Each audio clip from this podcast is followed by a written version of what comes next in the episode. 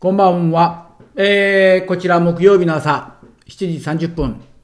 えー、まあ、ラジオみたいな感じ、ラジオ、まあ、ポッドキャストやからラジオみたいなもんなんですけどもね。えー、毎日のようにできればやりたいなと思ってますけども、なかなか最近時間が見つけることが難しくって、えー、大変なんですけども。えー、実はね、今日今まず言おう思ってるのは、今夜の夕食を先ほどちょうど思いついて、で、日曜日にチキンカツの用意をしておいたんですね。まあ、鶏肉を叩いて、で、小麦粉つけて、卵つけて、パン粉つけてと。まあ、それを冷凍してあったんですけども、えー、それを解凍して、今夜それでチキンカツを作ります。で、ご飯を、とどうしようか思って考えたんですけども、ご飯を炊くのが面倒になってきて、ご飯を炊くのにはやはり30分、40分と炊飯器で時間がかかる。で、オートミールをご飯の代わりにしよう思ったけども、そうやっぱり雑炊みたいなもんの上にカツを乗せて食うのも。で、そこでふっとひらめいたのが、先日中華のスーパーで買った中国人的麺、えー、麺、えー、麺線。これ中国の、中国というか台湾のそうめん。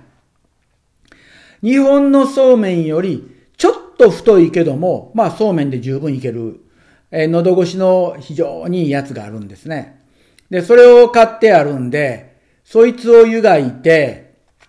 で、湯がいたその上に、チキンカツ丼のご飯から麺に変えたバージョン作ってみたろうかなと思ってるんです。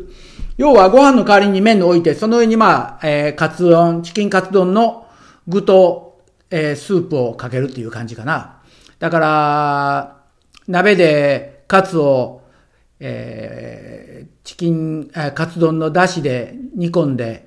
玉ねぎ入れて、で、最後に溶き卵をほぐして入れて、それを熱々の、えー、その、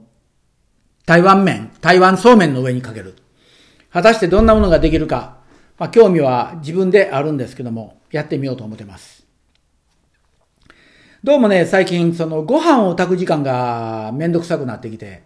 で、ご飯を食べるのは大体日曜日で、3合から4合炊いて残りをタッパーウェアに入れて、で、冷蔵庫に入れとくと。で、あとは、うち電子レンジ使わないんで、まあ、基本チャーハン、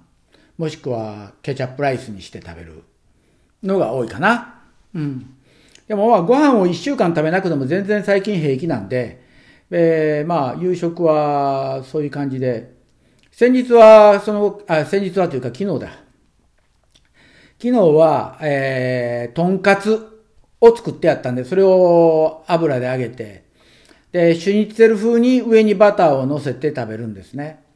で、まあ、ご飯が残ってたんで、冷やご飯をチャーハンにして、で、そこに、そうですね、日本のお椀で3倍分ぐらいのレタスを細細かすぎないけども、まあ、いい大きさに切って、で、それをチャーハンに混ぜて、レタスチャーハンにして、食感を楽しみながらカツ丼を食べた。なかなかこれも微妙なもんで、えー、何でも冷蔵庫にあるものを工夫して食やいいなと思ったりしてるんです。で、まあ今週末木曜、えー、土曜日、えー、実は私はね、あの、くるみの落ちこぼれを拾いに行くんです。拾う、拾う。ちょっと大阪弁でややこしいんですけども、えー、友達とこへ行ってきます。おそらくバケツで3つ、3杯、4杯ぐらいは取れると思うんで、楽しみにしてるんです。で、その後、えー、午後は、ここから離れたローダイというところ、ワインの、まあ、ワイナリーがたくさんあるとこですね。そこまでちょっと友達に会いに行ってこようかなと思ったりしてるんです。で、これでまあ土曜日終えて、で、まあ日曜日は家で、そうですね、えー、朝から芝刈りやって、午後はちょっと知人宅の、えー、枝を切りに1時間ほどちょっと仕事に行くかな。うん。それで週末を終えて、また月曜日というなんかもう限られたルーティンをここ最近送ってるんですけども、えー、実はね、今日お話ししたいのは一つあって、えー、私の友達で、え、旧姓、イカシロヨネコっていうのがおるんですよ。これ、今、二宮さんって言うんですけども、彼女が東京で、まあ今、介護の仕事をやってらっしゃって、えー、あと、何？えー、まあ、えー、なんていうのかな、知的障害者の子供たちの、まあ、サポートもしてる。で、そこでね、えー、これドレミファダンスっていうのをやってるんです。で、そこでやってるドレミファダンスで、この、この曲、聞こえますか？今。ジンギスカン。この曲でのダンス。これを、まあ子供たちと一緒にやってるんですね。非常に過激なダンスなんですけどもね、子供たちがものすごく生き生きと、このダンス、ジンギスカンでやってて、で、まあ私も今、このダンスを覚えたろう思ってやってるんですけども、なかなかその振り付けが難しくって、人のおる前でやるのが恥ずかしいんで今、こそっと誰もいない時間帯を見計らって、事務所でやってるんです。そういう意味で、その、今まで事務所にはアシスタントがいて誰かがいたんですけども、今一人で好き放題やれるから、まあ事務所でおる時間が最近楽しいかなと思ってるんです。で、まあそのドレミファダンスっていうのはこれ Facebook にもやって、出てます。ですからよろしければ、えー、Facebook でも見ててください。で、あとね、その、まあ日本ってやっぱりそういう面において、その障害者の子供たちのサポートがやっぱり海外より、特に海外より遅れてるんですね。で、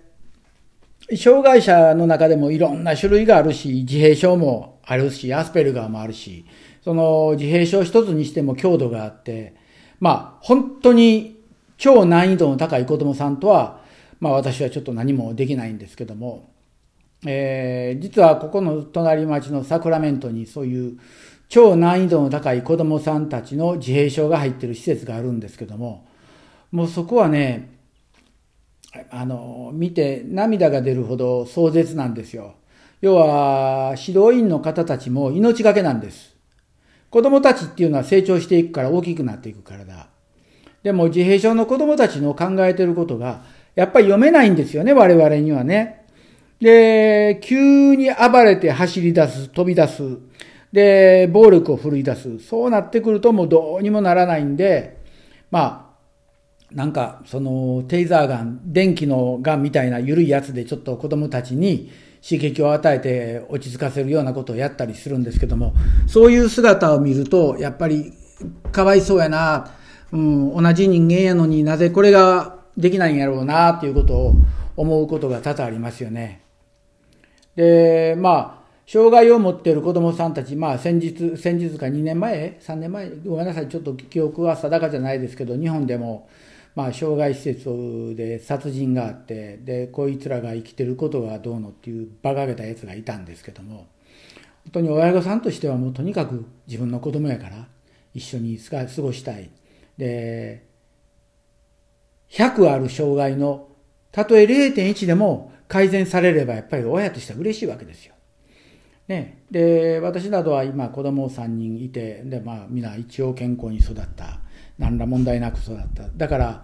その人に言わせると、お前らには障害者の気持ち分からんやろっていう人もいますけども、分からんって言われたら分からんのですけれども、僕らもやっぱり